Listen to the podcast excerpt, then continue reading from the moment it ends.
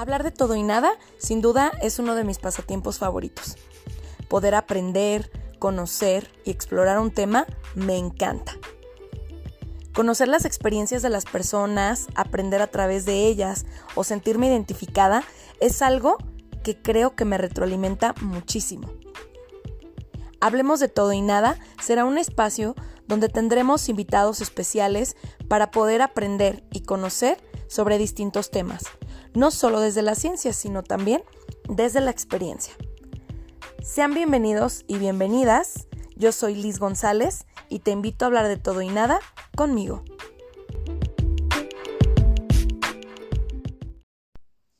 Hola, ¿qué tal? Pues sean bienvenidos y bienvenidas a un capítulo más de Hablemos de todo y nada. Y pues bueno, el día de hoy tenemos, como siempre en cada capítulo, invitado de lujo. Hoy nos acompaña una persona que curiosamente lo conocí por la música y, después coincidimos en el mundo de, de ser colegas.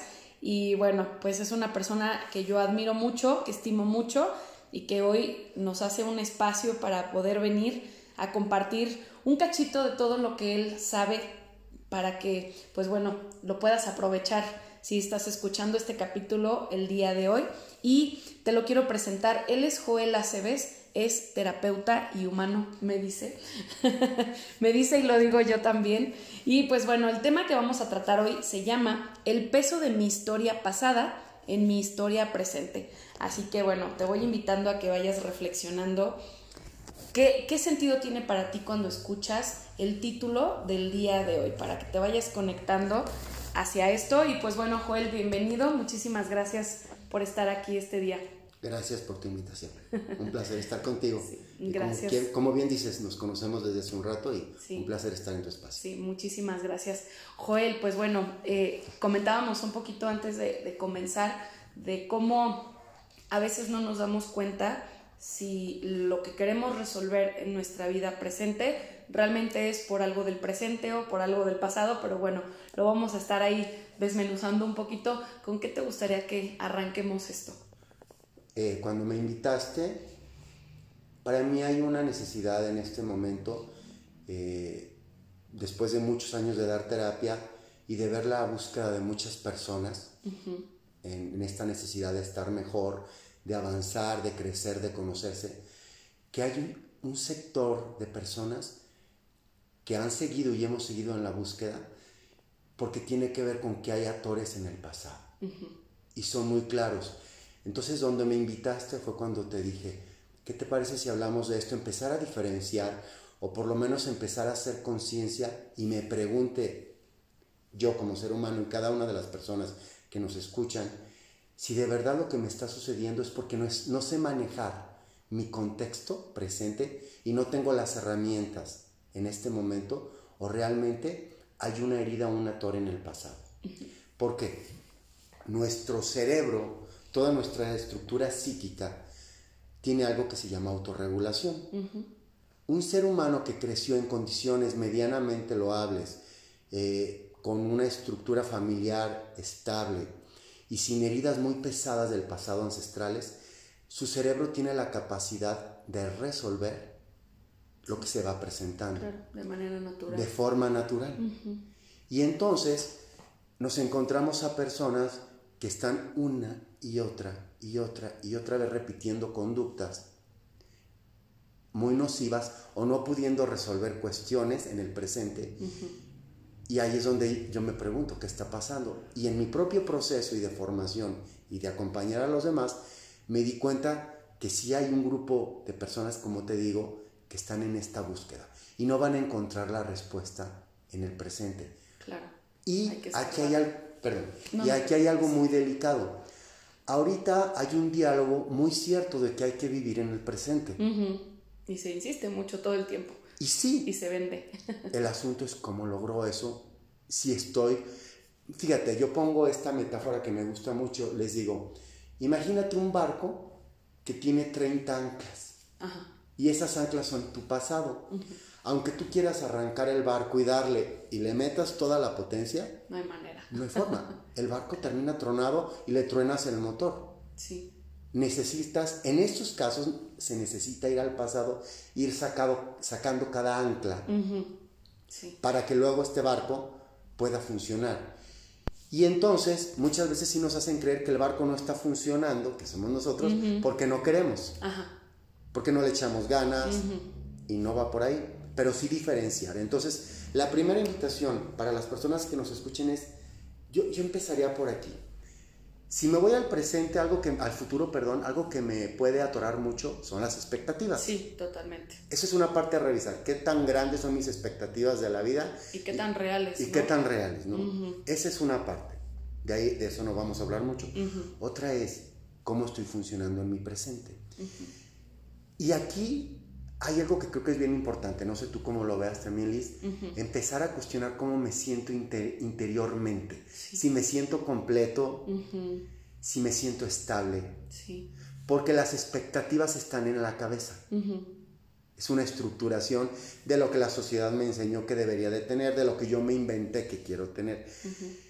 Pero es muy diferente a lo que siento en mi interior. Y cuando no me siento completo en mi interior, siento que algo me falta interiormente, que no estoy completo, casi siempre vamos a hablar, de que hay algo en el pasado. Sí, sí, claro. Este, esta parte de el darnos cuenta si realmente somos felices, ¿no? Si, si hay estados de plenitud, porque yo no digo que son todo el tiempo, ¿no? Porque son momentáneos, pero a veces el hacer por hacer o el vivir por vivir y decir, a cara y le escarbo y me doy cuenta que hacía buen rato que estaba viviéndome desde un sinsentido, que, que lo que yo creía que me hacía feliz solo lo hacía por rutina o porque alguien dijo que eso debe de hacer feliz a todos, entonces yo me compré la idea, ¿no? Y a veces, bueno, yo lo digo también desde mi propio proceso, ¿no? El, a veces yo ni siquiera me preguntaba eso, ¿no? Entonces un día toca que me lo cuestiono y dije, no manches, yo pensaba que me hacía súper feliz el querer estar fuera de mi casa todo el tiempo y después descubrí que, que no, que me encanta tener mi espacio de estar sola, ¿no? Yo siempre dije que, que era social porque eso me dijo la gente desde que era niña y descubro que, que sí me gusta el cotorreo y me gusta socializar y conocer gente, pero que amo estar sola en mi casa viendo una película que me guste o leyendo un libro o simplemente estando solo yo, ¿no? Pero es, creo que son cosas que a veces no nos detenemos a pensar porque vivimos en la era de el exceso de futuro disfrazado de presente, ¿no? Entonces voy 10 pasos adelante porque estoy aquí, pero estoy pensando que voy a hacer al rato, que voy a hacer mañana, y, y, me olvido de todas esas cosas. Entonces, me parece que son situaciones que nos pueden llevar a momentos de desconexión total y que entonces alguien que está en un proceso de terapia, si de entrada no está dándose cuenta de cómo está realmente en el presente, mucho menos se va a dar cuenta de si lo que trae ahora tiene que ver con el presente o con el pasado. ¿no? Y ahorita tocaste algo muy interesante cuando hablas de plenitud. Eh, yo le llamo gozo. De hecho, en la Biblia se habla de, ser gozosos. Gozo. Ajá, sí, de ser gozosos. Y, y esa es esta felicidad más profunda, porque lo, yo le llamo felicidad a esos momentos cúspides muy bonitos que tenemos en la vida, pero tener un estado más, más íntimo, de más gozo, de más plenitud interno. Y no por eso quiere decir que nuestra vida sea perfecta y que todo ah, esté bien, pero que hay un estado interior con más estructura, con más peso, más estable. Eso, cuando no está, muchas veces tiene que ver con que sí hay algo real en el pasado. Y es muy atractivo y se oye muy bonito decir vive en el presente. Pues sí, nada más que cómo le hago si realmente mi historia, mi edad emocional, mi historia se quedó atorada en un suceso pasado, ya sea de la infancia, del vientre o hasta de los ancestros. Sí, claro. claro. Y son temas complejos, pero muy reales en terapia. Sí. Yo me atrevería a decir que, por lo menos de la gente que yo atendí en muchos años, creo que un 20% de la gente que acudía a terapia traía cosas muy profundas desde la niñez, el vientre o más allá, o quizás más, pero de entrada yéndome bajito el número y entonces no, no basta con buenas intenciones. No, claro. Y sí hay que rascarle. Y no porque, no porque quieras vivirte en el pasado, Porque si no haces consciente eso que te tiene atorado en el pasado, no lo puedes brincar. Aunque le quieras dar en el presente la vuelta a la hoja. Sí, claro. Lo ideal sería en el presente le doy la vuelta a la hoja y sigo para adelante. Pero y aquí creo que un punto importante es empezarme a dar cuenta si tengo conductas muy repetitivas o esa parte interior que siento que no está completa. Ajá, sí, claro. Y seguramente es que en mi niñez pudo pasar algo. Si nos vamos ahí, hay muchos autores, pero hay varias heridas que son como las más específicas y las que más nos pueden marcar de la infancia. Como son el rechazo, el, el, sentirnos abandonados, no, queridos, la humillación, la traición, la injusticia. Si, si, vivimos alguna de estas eh, heridas en la infancia, es muy probable que en la etapa adulta no la podamos solucionar. Ahora, también es cierto que hay personas que por su personalidad pudieron haber vivido lo mismo que un hermano y no se creó la herida en su mente. Sí, claro. No hay esta fractura psíquica. Pero estamos hablando de cuando sí. Sí. sí.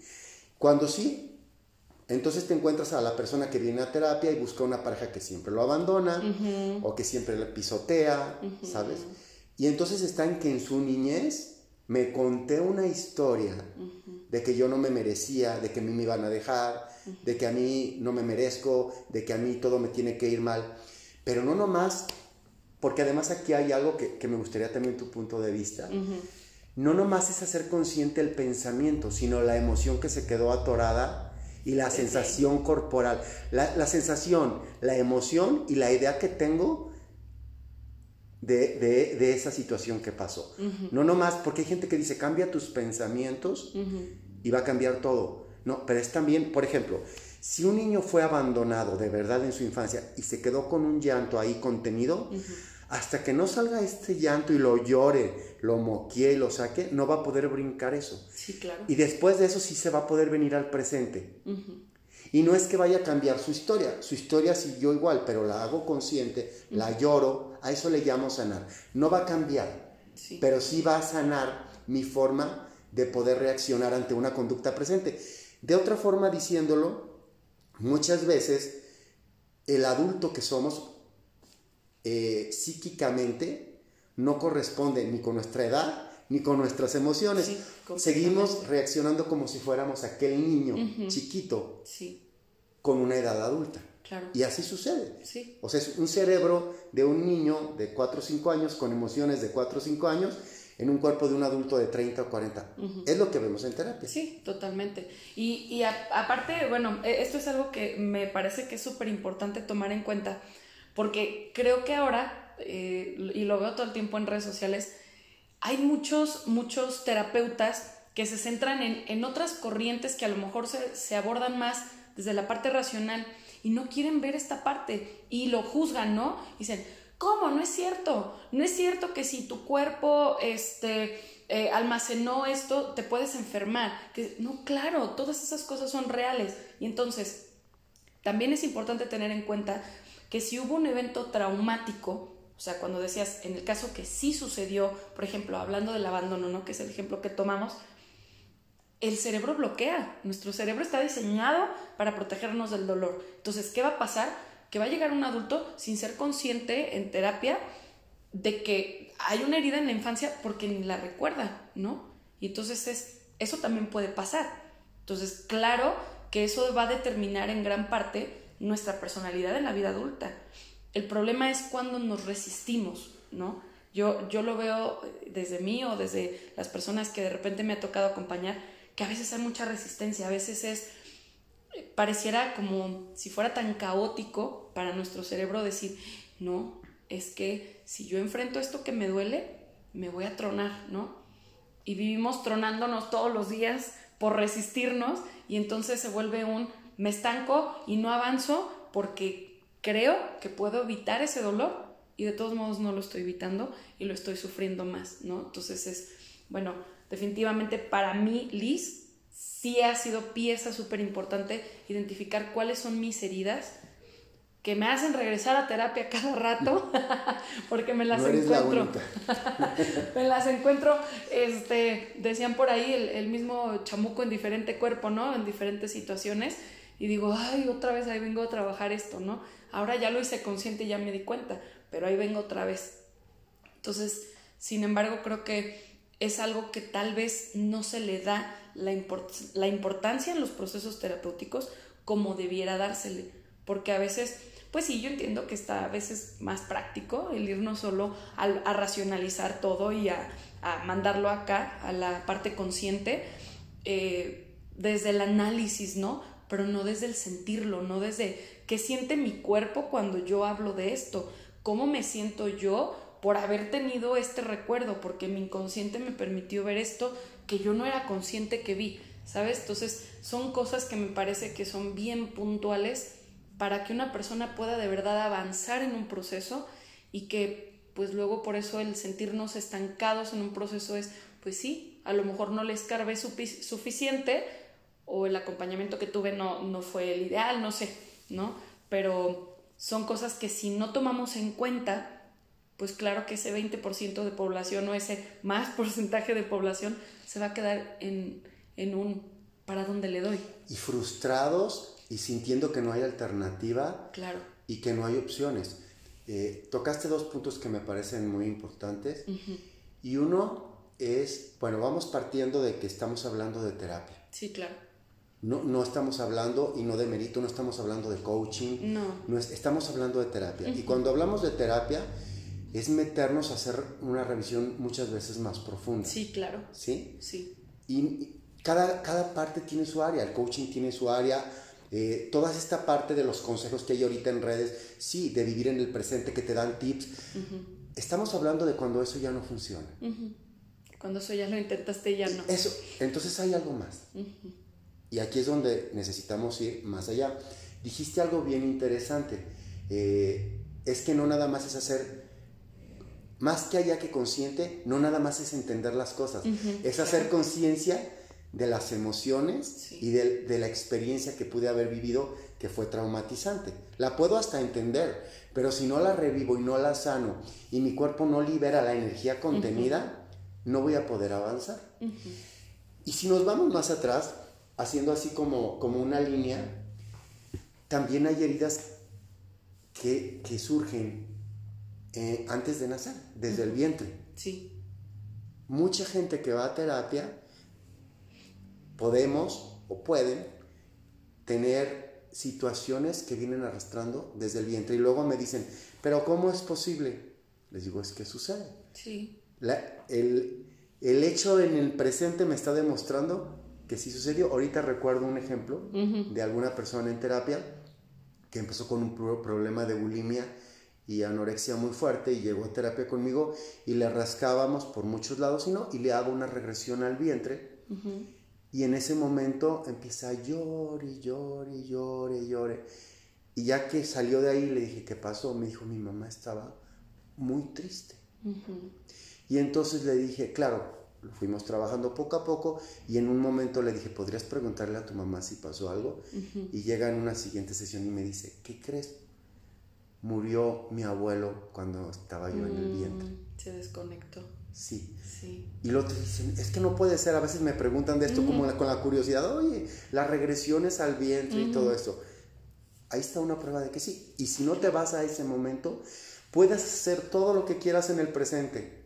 Meditar, hacer yoga, eh, todo lo que se te ocurra. Y si no desbloqueas ese momento, vas a seguirte atorando y vas a seguir regresando una Y y, otra otra y otra vez. Sí, sí, yo creo que algo que se nos olvida tomar en cuenta es que si mamá nos alimentaba estando desde el vientre y estábamos conectados a ella a través del cordón umbilical, no solo había una conexión con los alimentos, había una conexión con todo lo que mamá estaba pasando. Entonces, claro que, que es importante y que tiene muchísimo peso y por eso, pues, esto luego impacta, ¿no? Pero a veces la gente dice, no, no, pues ¿cómo? ¿Eso qué? Pues ni, ni tenías conciencia. Pero ¿qué creen? Que tenemos un inconsciente que en todo anda y que todo almacena, ¿no? Y que a lo mejor no hay recuerdos vívidos, o sea, o, claros, específicos, pero que sí, que sí, que si conectamos, el inconsciente nos puede abrir ese tipo de información y ahí está. Y no es magia y no es nada, es terapia. Así es. Y exactamente, acabas además de decir algo muy interesante. No estamos haciendo nada raro, ni chamanismo, ni, chamanismo, ni nada. No, estoy demeritando nada. Es terapia. No, claro, sí, Con técnica y con una información fidedigna y científica. Así es. Y con datos, con números y con una técnica. Sí, claro. Entonces, y bueno, a, esto podemos aunar que, que además eh, nuestras células y nuestro cuerpo tienen memoria.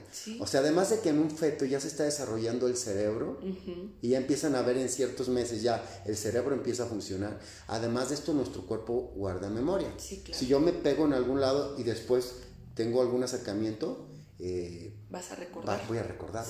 Eh, bueno, me ha tocado, recuerdo muchísimos casos. Recuerdo alguna vez una mujer que fue tocada en su infancia, cuando se casa, eh, cuando quiso intimar con su pareja en, la luna de miel, terminó en la Cruz Roja. En no sé qué playa paradisíaca de México. Esta fue una persona con la que yo estuve trabajando a ese nivel. ¿Y por qué? Porque se desbloqueó en ese momento la información. Sí, claro. Sí.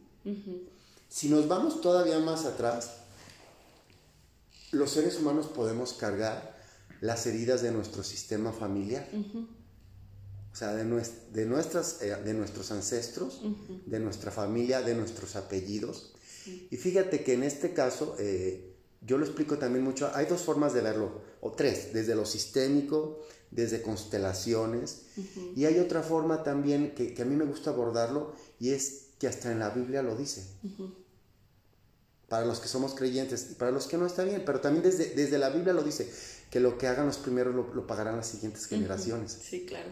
Y entonces, todo lo que no, no, lo que no se haya resuelto en generaciones anteriores puede afectar a algún integrante de la familia. Sí, y casi siempre nos encontramos en la familia, yo les pongo este ejemplo, no sé tú cómo lo veas, les digo, por ejemplo, si, un, si, si una pareja tuvo cinco hijos, es como cinco vasitos, y casi siempre en uno de los hijos se vierte todo, todo eso del sistema familiar que son si hubo asesinatos, sobre todo cuestiones que no se perdonaron y no se asumieron. ¿sí? Que quien lo hizo se quedó en el anonimato. Y es esta parte en la que lo que se está pidiendo, nuestro sistema familiar está pidiendo que se sane, que se perdone, que se haga oración, como cada quien lo quiera ver. Pero es sanar esa parte del pasado que no tuvo nombre, que no tuvo apellido, que no se perdonó. Entonces estamos hablando de homicidios y estamos hablando desde el que lo hizo, desde, el que, desde la víctima y desde, el, victimario. en muchos temas. Desde el que robó herencias, al que se la quitaron, desde el que quitó eh, la honra a otra persona, ya sea de forma física o verbal. A esto no le damos muchas veces importancia, se nos hace muy fácil hablar. Y lo que diga nuestra boca, si perjudicó realmente a alguien, tiene un impacto en nuestro sistema familiar. Sí, claro.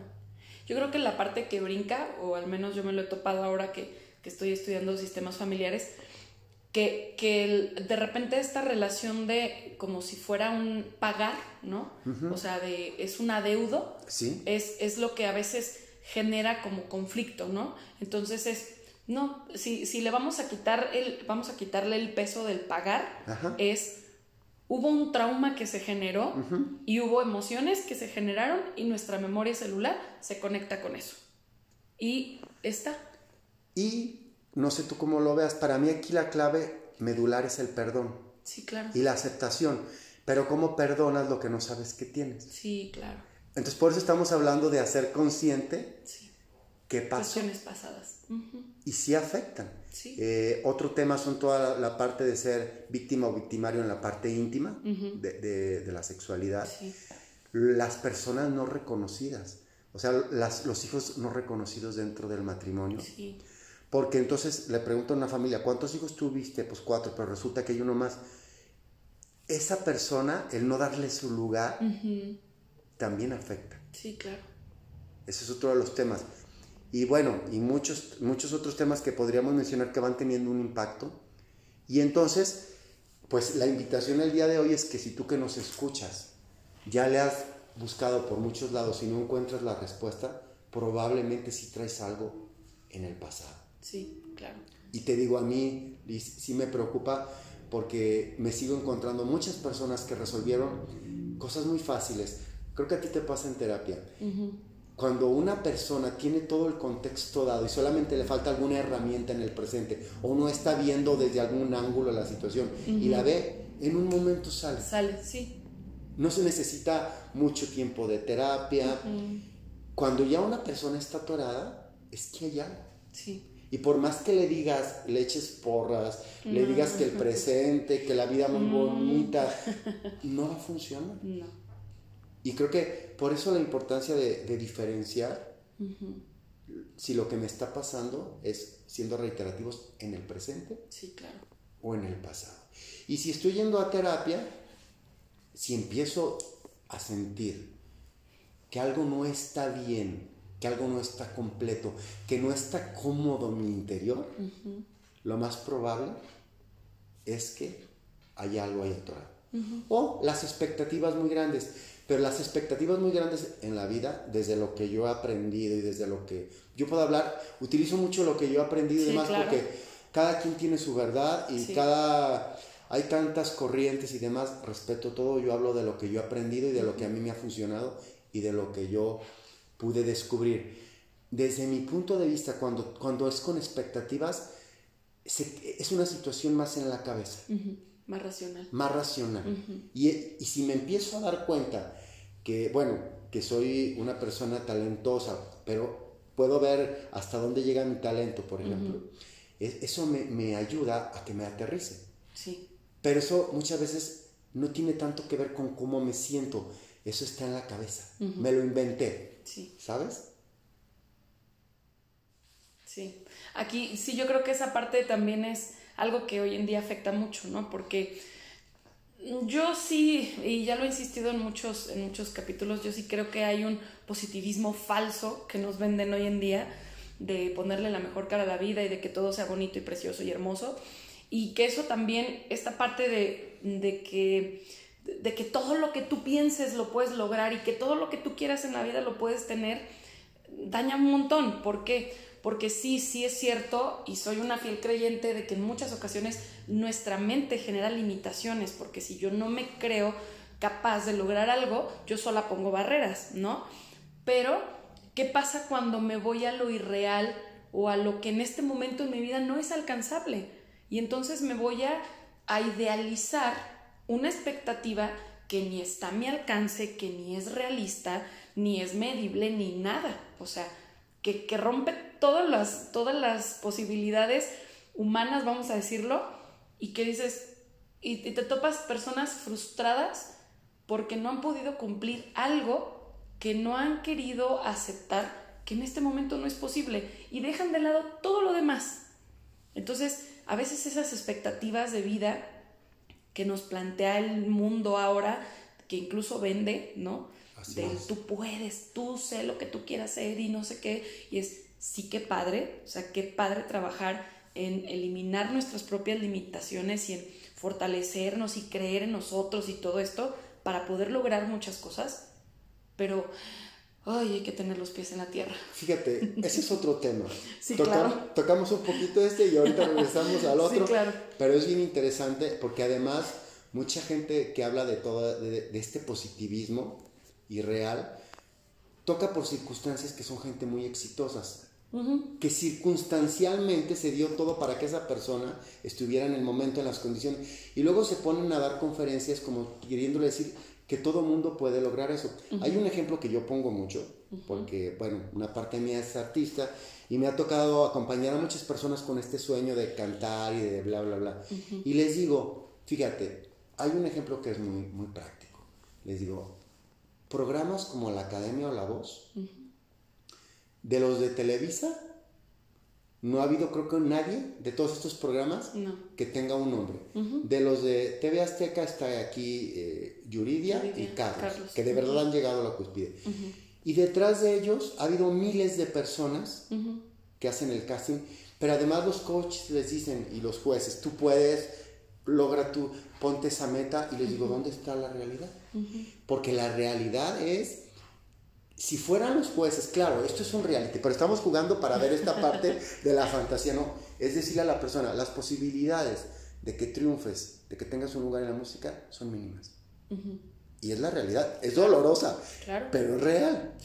Ahora, hay muchísima gente con mucho talento ahí que va a poder hacer una carrera en la música, pero no por eso ser famosos. Sí, claro, y eso es diferente. Y eso es diferente. y luego te encuentras, lo podemos ver en los medios tocando este tema, de muchísimos que salieron de estos reality, que intentan contra su vida, que están deprimidos. Claro, porque inflaron eh, la expectativa tan grande de lo que creyeron que iban a lograr, pero que de entrada no era real. Sí, pues, y ese es todo un tema del que podríamos sí, hacer otro capítulo aparte.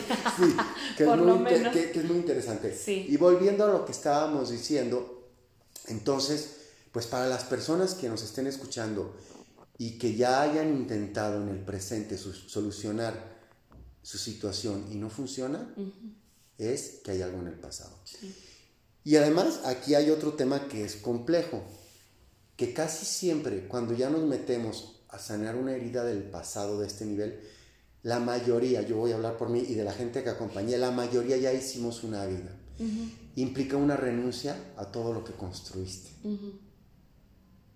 Casi siempre se hace consciente en una etapa en la que ya armé una historia con esa herida. Por ejemplo, no me merezco ser amado desde mi herida. Entonces ya construí una pareja, una familia, un trabajo, una carrera. Y muchas veces también es muy doloroso tocar esto y muy complejo y mucha gente no le quiere entrar porque implica renunciar a la historia que te contaste, pero con todo el paquete de lo que construiste, no nomás la idea. Sí, claro. Y yo lo entiendo que tiene, tiene costos muy altos. Por ejemplo, una persona que se casó siendo rechazada en su infancia, seguramente va a tener una pareja ya sea hombre o mujer, que rechace, que le rechace. Difícilmente la pareja quizás tome el, proceso terapéutico. Casi siempre el que viene a terapia es el, que es víctima. ¿Sí? ¿Sí? El victimario, sea hombre o mujer, Pocas veces. Pocas veces. No se asoman. No se asoman porque es más cómoda la situación, por lo menos un tiempo. La víctima es la que acude a terapia y te dice, algo está pasando, me están maltratando, no me valoran. Y luego resulta que voltea a ver y dice, eh", ya cuando supongamos que sí le entro y diga, sí, me comprometo, me encuentro de dónde viene esa herida, lo hago consciente, lo suelto, perdono. Y entonces te das cuenta que ya estás metido, como es como estar en una cárcel. Sí, claro. Pero que en esa cárcel quizás ya hay hijos, por así decirlo. Sí. Y hay toda una construcción y que salirte de esa cárcel tiene un costo muy alto. Esa es otra situación. Creo que si empezáramos estas dos vertientes de hacer más conciencia de lo importante de vivir el presente, pero también y también de sanar mi pasado. pasado, sí. Creo que son como las dos vertientes más importantes. Desde mi punto de vista, las expectativas sí dañan, pero no tanto como un pasado dañado, es mi punto de vista. Sí, sí, no sé tú cómo lo veas. Sí, no, sí, yo creo que eh, muchas veces incluso ese pasado dañado va a afectar a, todo lo que queramos hacer, ¿no? Y entonces a veces el, el no mirar eso que está ahí, en ese pasado, puedes tener la mejor actitud, trabajar lo más que quieras para lograr tus sueños, tus metas, todo lo que tengas, pero si hay algo que está herido, no, no avanzas porque siempre va a haber un faltante. Así es. Y aquí puedo añadir algo. Eh, fíjate, hay muchas personas que sí existen, que les tocó una vida y una personalidad, como te decía, con un contexto bastante sano y ellos también bastante funcionales.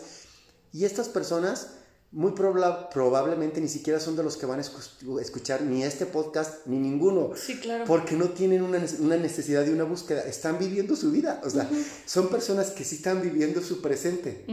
Y no, no andan buscando ni leyendo libros de superación personal, ni yendo al terapeuta, porque sí hay personas que sí. Pero ¿qué pasa? Que sí pueden tener una vida funcional. Estamos hablando de quien nada más no puede. Sí. Y te digo a ti que nos escuchas, si de verdad no puedes y algo no está funcionando en ti, es que sí, muy probable, probablemente hay algo en tu vida que no te está permitiendo vivir tu presente. Y no es porque no quieras, no es porque no le eches ganas, no es porque no quieras salir adelante. Es porque realmente tu motor interior no está pudiendo salir adelante. De tantas anclas. Así es. Y esas anclas, pues hasta que no vas y las sacas, y hasta que no vas y la... Porque además, en este ejemplo que poníamos, si le das al barco muy fuerte con esas anclas puestas, lo único que haces es maltratar el motor. Sí. Y dañar el barco también incluso, ¿no? y tocaste un tema que creo para ir cerrando que es fundamental, sí. que al fin de cuentas duele más a lo, a lo largo de los años no sanar la herida sí. que estarle sacando y tapándola. Como bien dijiste, nuestro cuerpo se autoprotege del dolor y de las situaciones incómodas. Y está bien en una etapa para que podamos ser funcionales en nuestra niñez mientras tenemos la oportunidad de hacer conciencia de lo que pasó. Es una forma del cuerpo de autoprotegerse. Pero en la etapa en la que ya soy un adulto responsable, si no lo hago, pues no voy a poder avanzar, por más que quiera. Claro.